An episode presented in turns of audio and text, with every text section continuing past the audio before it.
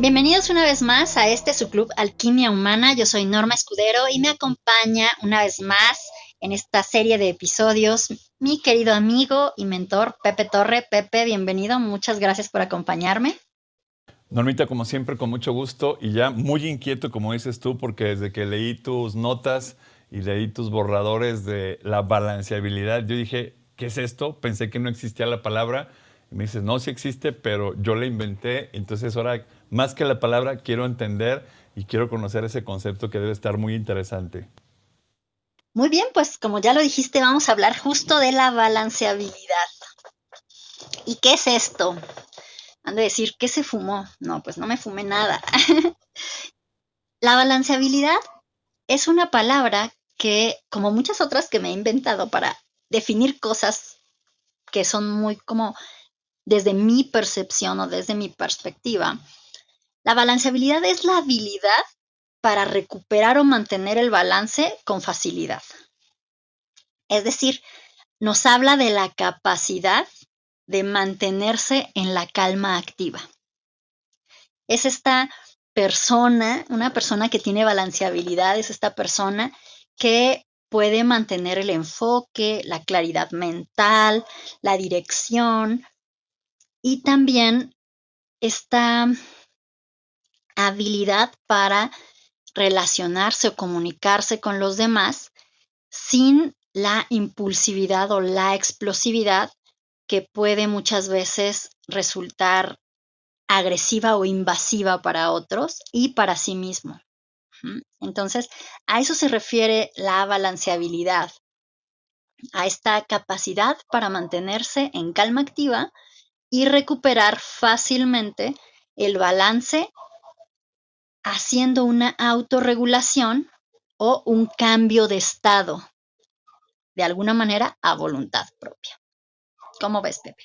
Me encanta porque lo estaba tratando de explicar en una de mis clases y yo decía, hay que mantener la crisis bajo control para que no se convierta en un caos. Y ahora que tú estás trayendo este concepto de la balanceabilidad, me hace mucho sentido porque es calma activa. Me explico, estás en movimiento, estás atendiendo el problema, estás apagando el incendio, estás resolviendo el problema, estás dando la solución a una idea, pero sin perder la cabeza, porque eso es lo que de repente a mí me ha metido en graves problemas y se me sale todo de control. Y al final del día, el problema sigue igual, el tema ahí está, que no se resuelve y lo único que sí hubo y que sí fue un gran impacto emocional a mi persona, con un gran desgaste de energía de manera innecesaria y que si lo hubiera tomado con, con esa paz interior que tú nos has enseñado en todos tus episodios que hemos tenido acá en el club, pues hubiera sido más disfrutable, ¿no? Claro, y además, ¿sabes qué? Más saludable, no solo disfrutable, saludable. Muchas veces lo que hacemos es bloquear la emoción es decir, como que la, posponemos, ¿no? Eh, postergamos el sentir y entonces nos enfocamos en resolver la situación. Eso pasa mucho con gente que se dedica a atender crisis o situaciones de conflicto, problemas, incluso con, los militares, ¿no? De hecho, algunas de las de los elementos que yo he incorporado en los ejercicios de acción liberadora tienen que ver con cosas que se diseñaron para los militares y el manejo del estrés postraumático, ¿no? Porque, pues justamente cuando estás en una situación de crisis o de conflicto constante, tu sistema nervioso está todo el tiempo alerta. Eso genera agotamiento. Y cuando te entrenas para atender emergencias, por ejemplo, como fue mi caso, y situaciones de crisis humanitaria y demás, recuerdo que en un entrenamiento en El Salvador conocí a un militar y me decía, es que esto es más interesante que la guerra. Él era un militar estadounidense, ya retirado, después fue policía en Los Ángeles y luego estaba atendiendo emergencias. En su caso estaba basado en Haití, pero nos juntaron a los, a los equipos de todos los países en El Salvador para un entrenamiento y él decía, esto es más estresante que la guerra y que las zonas de conflicto de Los Ángeles, ¿no? Ah, para que te imagines a qué nivel llega el, estrés de atender una situación pues humanitaria o de crisis constante de conflicto. Y es porque el sistema nervioso se sobrecarga, se satura y nos lleva al agotamiento con mucha facilidad. Y es porque vamos postergando el sentir, lo bloqueamos.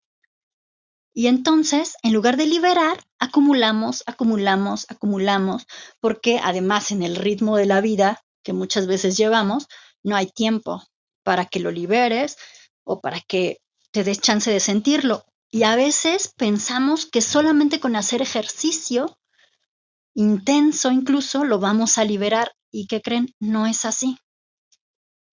La carga emocional no la vamos a liberar únicamente a través de ejercicio.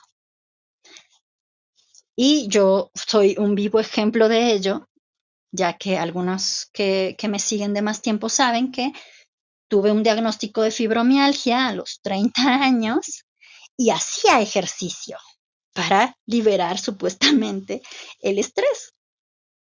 Y la tensión no se libera así nada más. Hay que hacer un trabajo intencionado y direccionado. Y a partir de que tú aprendes a hacer eso, en minutos puedes recuperar el balance. Y entonces te vuelves una persona con balanceabilidad. Qué interesante porque esto lo que nos está diciendo es un concepto completo de que somos un todo, no solamente emociones, no solamente parte física, lo que decíamos en, episodios anteriores, el tema de cómo influye la nutrición en nosotros, esa combinación que tenemos que tener de darnos, de darnos esos momentos de no hacer nada, porque, porque nuestro disco duro, nuestro cerebro también tiene que ser un spin down, dejarlo que nada más tenga que cumplir sus funciones, respirar, latir, pestañear, dormir, descansar, pero Nada más para qué?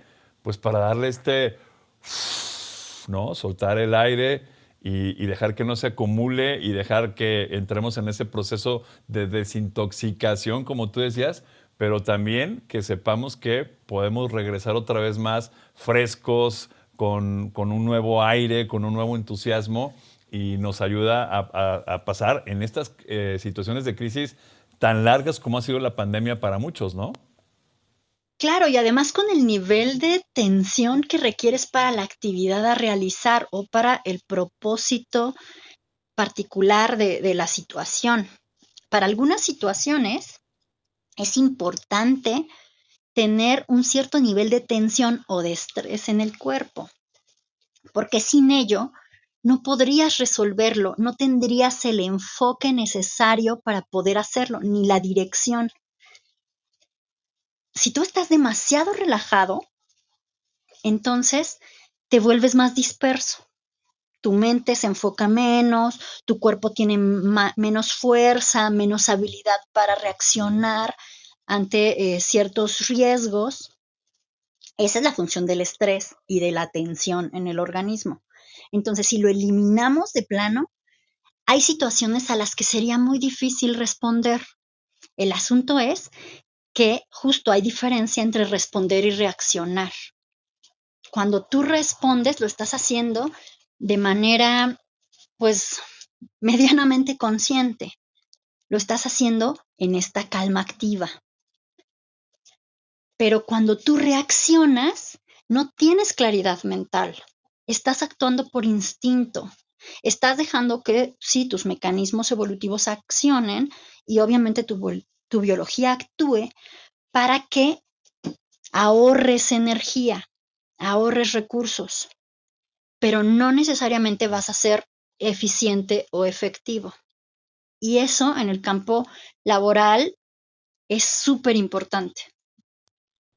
Totalmente de acuerdo. Y, fíjense que aquí, aquí viene un concepto que yo aprendí hace muchos años y, siempre lo he dicho, eh, sé trabajar bajo presión, pero no me gusta pero sí es importante saber hacerlo porque nosotros no decidimos cuándo va a haber presión y cuándo no. Entonces, por eso es muy importante que en las organizaciones se generen estas actividades de simulacro donde se recreen de verdad lo más cercano posible estas eh, actividades donde los colaboradores estén bajo alta presión contra reloj para que sepan cómo resolver una situación eh, difícil, compleja, que, aparentemente se puede salir de control, pero en un ambiente que sí está controlado. No vamos a llegar a, tan lejos, no va a haber nadie dañado o nadie lastimado, pero lo que sí es se le va a entrenar al cerebro a que suceda o que, perdón, que esté activo en una situación de peligro. Por ejemplo, es una de las cosas que en los simulacros eh, no funcionan del todo bien porque son programados. Los simulacros, por ejemplo, de, temblor, los simulacros de incendio, porque a la gente le avisan, tal día, tales horas va a haber un simulacro de, temblor. Y entonces pues, la gente está súper relajada porque no se activa la zona real de pánico. Y mientras no se, se active esa zona, el cerebro va a decir, no va a pasar nada. Es como en un simulador de vuelo. Ustedes están ahí funcionando o en un simulador de manejo, aunque ustedes saben que estrellaron la nave, su cerebro sabe perfectamente que nadie salió raspado. ¿Sí? Por eso es muy importante que la recreación de este simulacro sea lo más cercana a la realidad, controlando que no vaya a haber pérdidas o que no vaya a haber personas dañadas. Entonces, me hace mucho sentido esto que acabas de decir, de que no debemos de tratar de vivir en ese mundo, y, ahí tengo yo una conferencia que habla de eso, ¿no? Think Shit, el maravilloso arte de pensar negativo, porque la vida ni está todo en verde ni es de color de rosa. Tenemos que aprender a saber qué hacer cuando vienen estas situaciones de alta presión, Normita. Claro, y, además la gestión emocional se entrena. Eso no se da en automático. Y hay herramientas que te lo facilitan, o sea, que hacen que el camino sea mucho más corto, mucho más llevadero, mucho más directo el asunto es que muchas veces son muy poco conocidas, son poco difundidas y también están como a pedacitos. La verdad es que para mi gusto eh, estaban como a cachitos. Yo lo que fui haciendo fue juntando diferentes técnicas, diferentes estudios del campo clínico para hacer una herramienta que haga ese compendio de los elementos más efectivos y entonces facilitar el camino, porque bueno, mi, trabajo desde hace muchos años tiene que ver con la recuperación emocional y a, partir del diagnóstico que yo tuve de, mi sistema nervioso frito, súper quemado, fue cómo lo recupero. O sea, ya lo quemé, ahora qué hago para recuperarlo, cómo lo regenero.